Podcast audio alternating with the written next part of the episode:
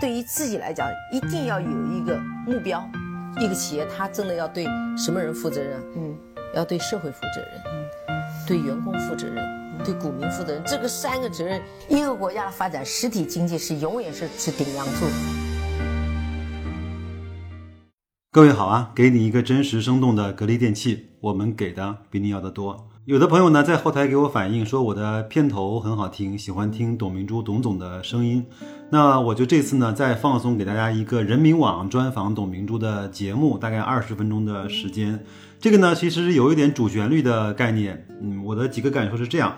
董明珠呢，作为一个格力的掌门人，在每一次接受采访的时候，都不遗余力的在宣传格力的产品。这次呢，讲的是惊鸿的冰箱。另外呢，他在他整个的访谈过程中，还是保持这种刚直不阿啊，他的这种职业经历和他这种敬业。我呢，呃，类似于像这样的采访和访谈，我至少听了二十遍以上了。那我相信董总他至少在。这么多年的职业生涯里面讲了不止上百遍了，但是他还是在不断的讲，不断的在强调这些。我我觉得董明珠她应该是一个心里面怎么想，嘴上就会怎么说，呃，行动就会怎么做的这样的一个企业家。这样的企业家在整个的企业界相对还是比较少的。在节目里面呢，他也略显疲惫，声音呢也有一些沙哑和低沉。也看得到他这段时间确实是比较操累的。另外呢，这次的采访的主题呢，有一个板块是改革开放，董明珠如何的看？至于他怎么看，我们听节目。但是我想呢，我们整个今年二零一八年是改革开放四十周年，最大的。功臣当然是我们的总设计师啊，邓小平。那另外，在这个里面，其实起着决定性的作用的，正是这些优质的民营企业，呃，和这些充分竞争的市场能够脱颖而出的我的企业们，呃，而未必是我们的国企，是我们的央企。所以在二零一八年改革开放四十周年的时候，我们应该对这些企业家表示崇高的和足够的尊敬。另外呢，我觉得很多人在最近这一两天又遇到了大跌，又开始有一些绝望的声音会发出来。那我那天我还在想。那世界上应该是没有一个国家像中国一样，整个十几亿的人民，每个人都希望自己变得更好，每个人都希望有赢的欲望，每个人都希望通过自己的努力来改变自己的命运。然后呢，每个人也都希望能够赚到更多的钱。如果一个国家十几亿人都保持着这样的欲望和冲动，那我想，那我相信这样的国家在整个世界上都会是非常非常厉害的。那如果再往后推十年，再看到今年这样的一个。状况啊，在这两天这样的一些下跌也好，波动也好，应该不能够成为我们往前走的任何的障碍。那就这样，我们先听节目好吗？致敬企业家精神，讲述董事长人生。本栏目由茅台集团白金酒公司特约播出。今年是改革开放四十周年，伴随着我国的改革开放呢，涌现了一大批非常优秀的企业家。可以说，没有改革开放，也就没有今天的他们。但也正是有了他们的辛劳付出，我国的改革开放才能如此的深刻的改变着中国，影响着世界。董明珠从一名基层销售员到家电企业千亿俱乐部的掌门人，从铁娘子。到董小姐，她的传奇人生无不吸引着大众的目光。致敬企业家精神，那今天呢，我们就一起走进董明珠的董事长人生。宁夏五度就是这里冷冻，这个地方最大的亮点就是宁夏五度它不结冰。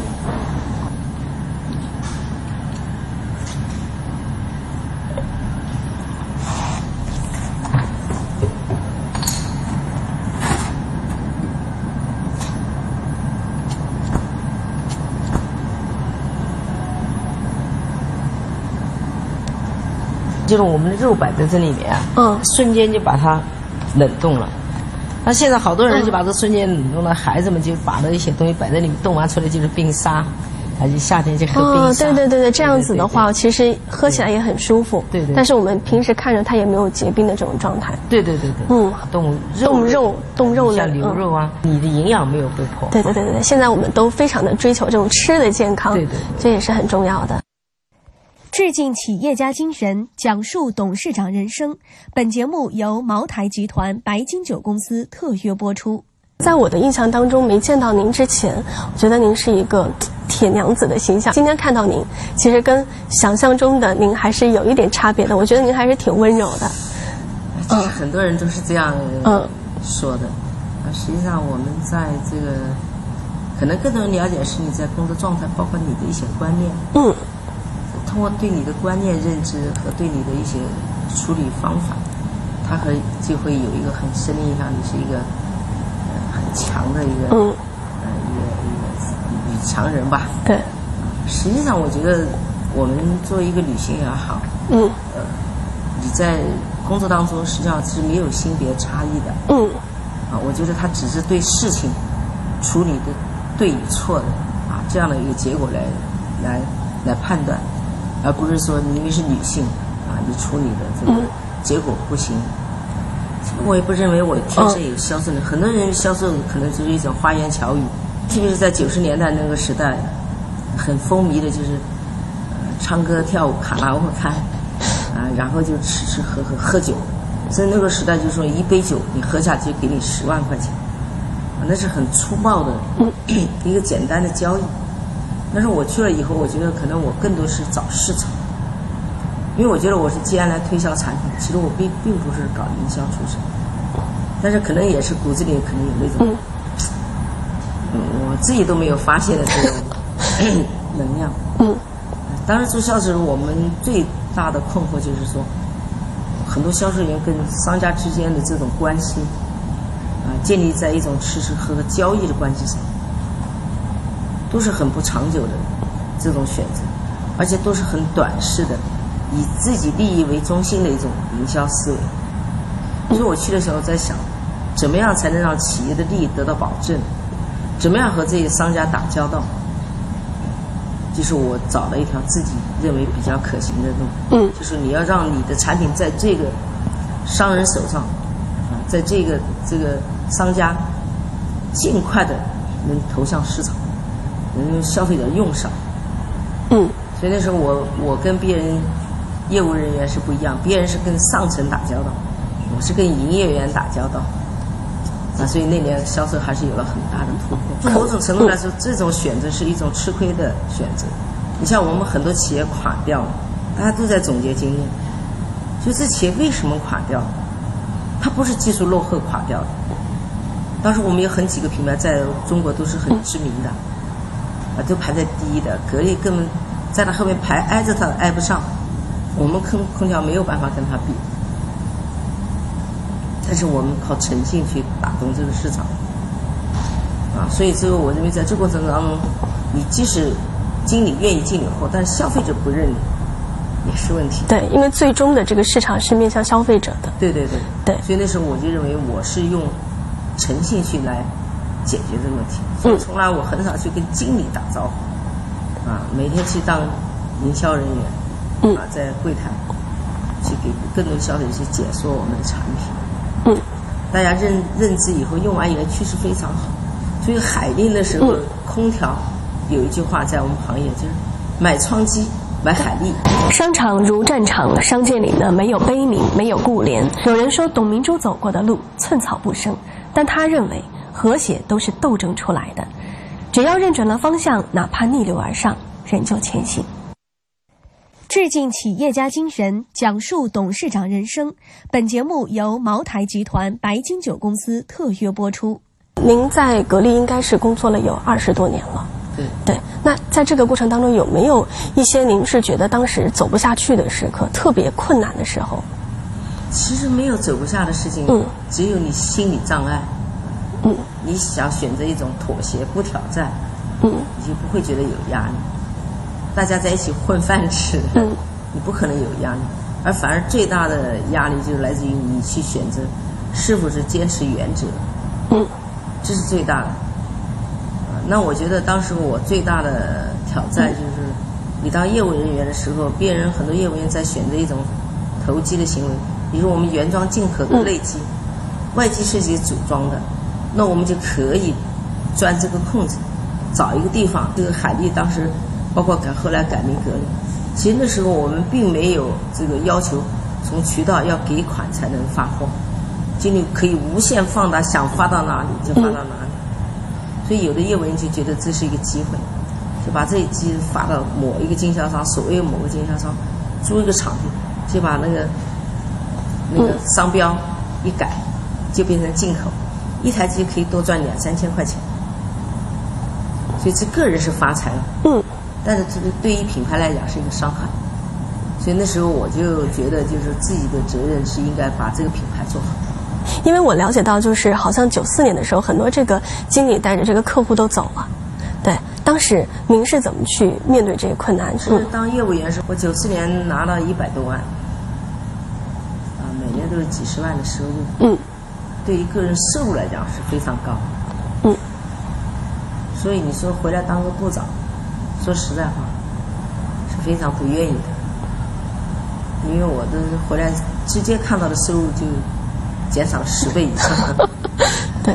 但是你想，一个企业都不存在了，那你这销售又能干得好到哪里去呢？嗯。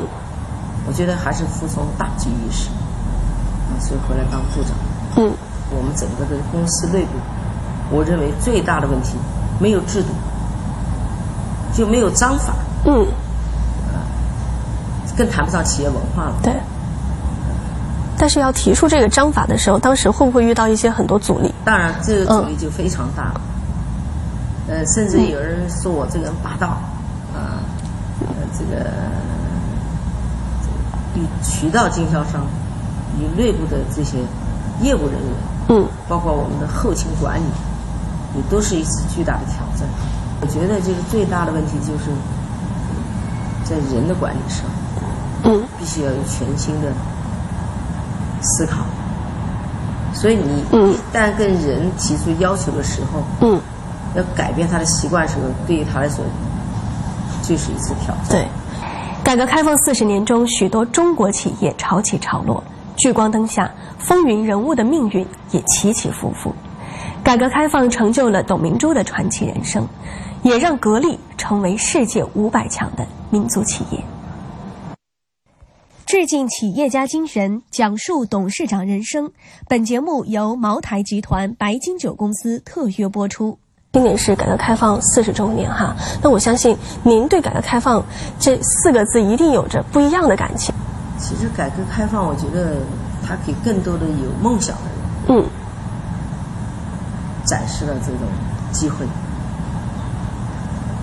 呃，过去是计划经济。改革开放从计划经济到市场经济的这种转变，特别是家电行业，它是充分的市场竞争，它是不靠政府资源的。因为格力电器是一个不做房地产、不做金融，它只一门心思做产品，所以它这种资源更多的是用于在市场当中。所以格力通过市场来解决问题，它就唯一要解决的就是。产品质量能满足用户要求。格力电器在二零零五年以前，可以这样说，嗯，没有技术。所谓的技术，也就是把国外的产品买回来仿仿而已。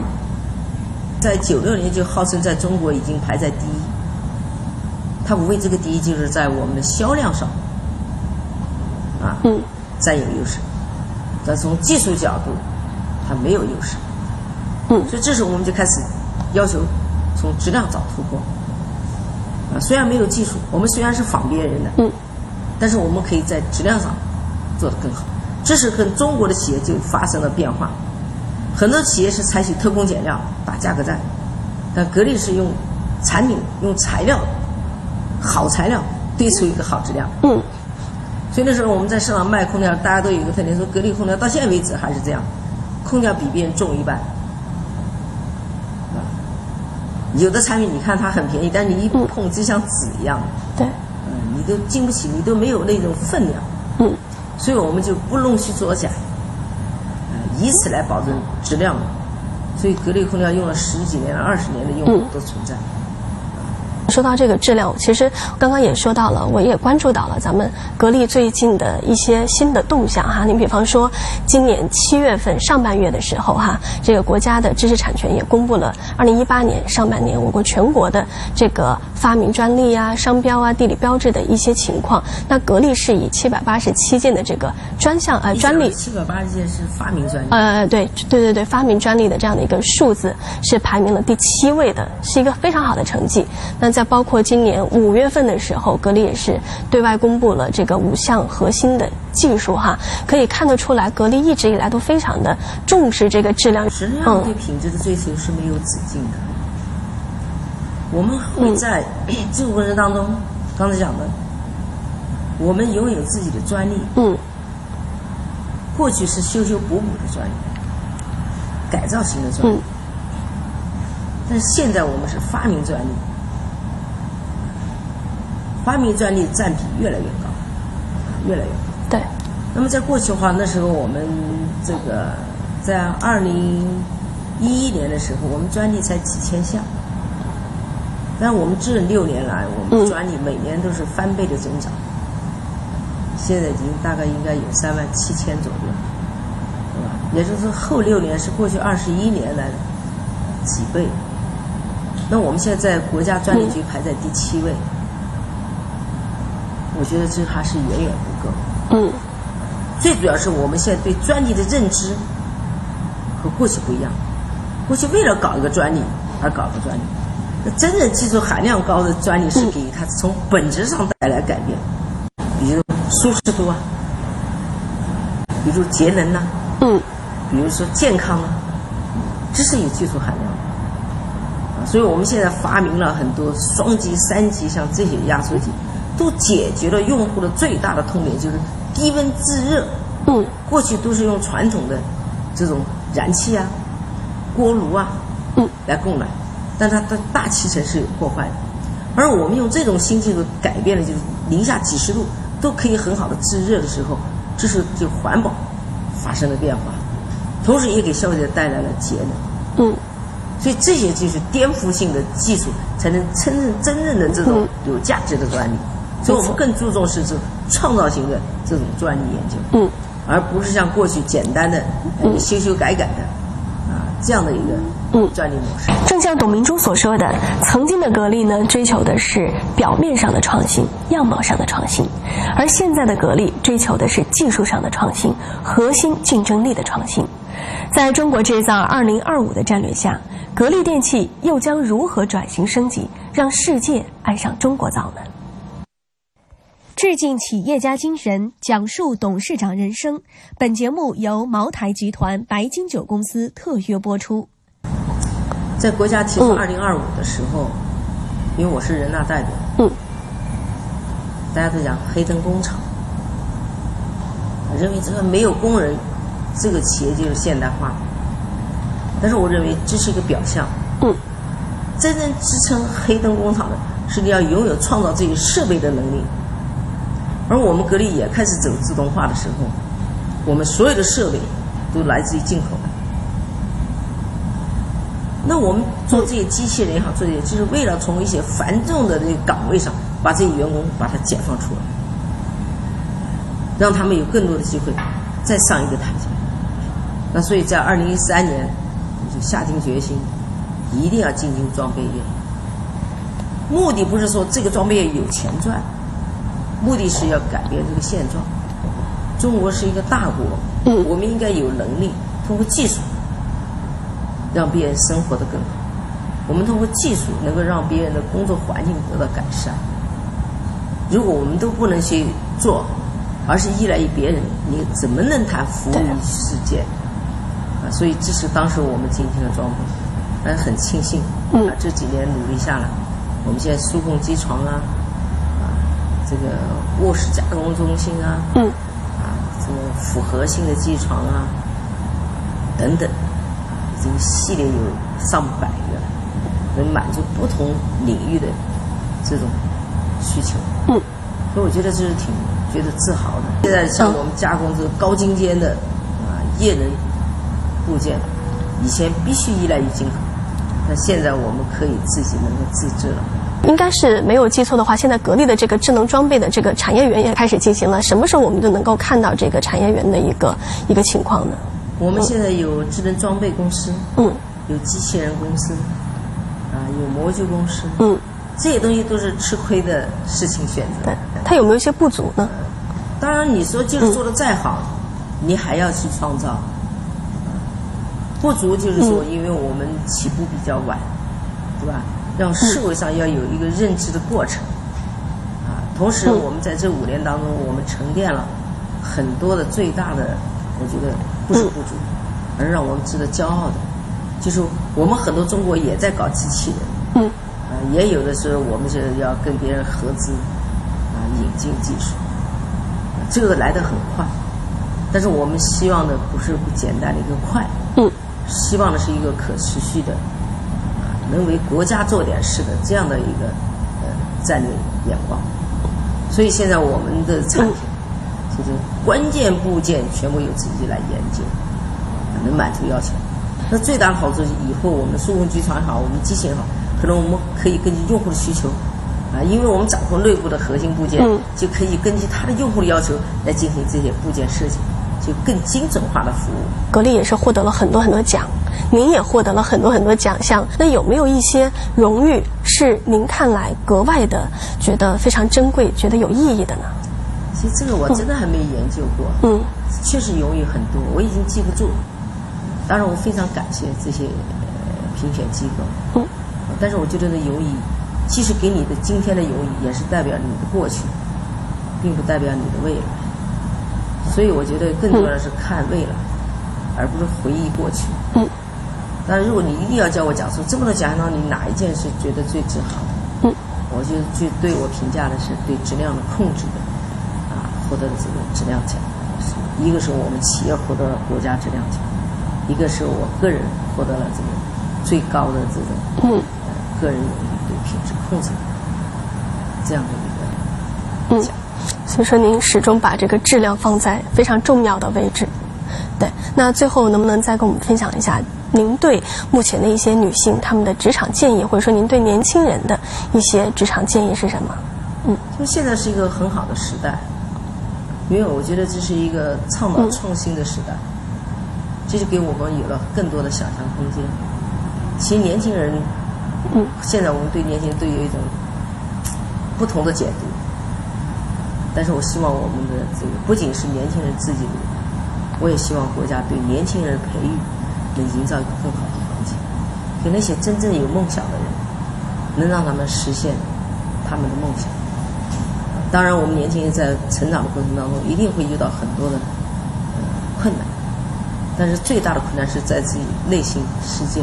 嗯，我觉得我们只要坚守，只要你这个梦想是为这个社会。不是为别人去的梦想，那我觉得你基本上成功的这种可能性是一定会有的。另外还有一个最大的就是人，特别是年轻人，我觉得不要天天琢磨着投投机取巧，而是更多的要坦荡的去愿意去承担，去吃亏的精神去，你才能够真正成功。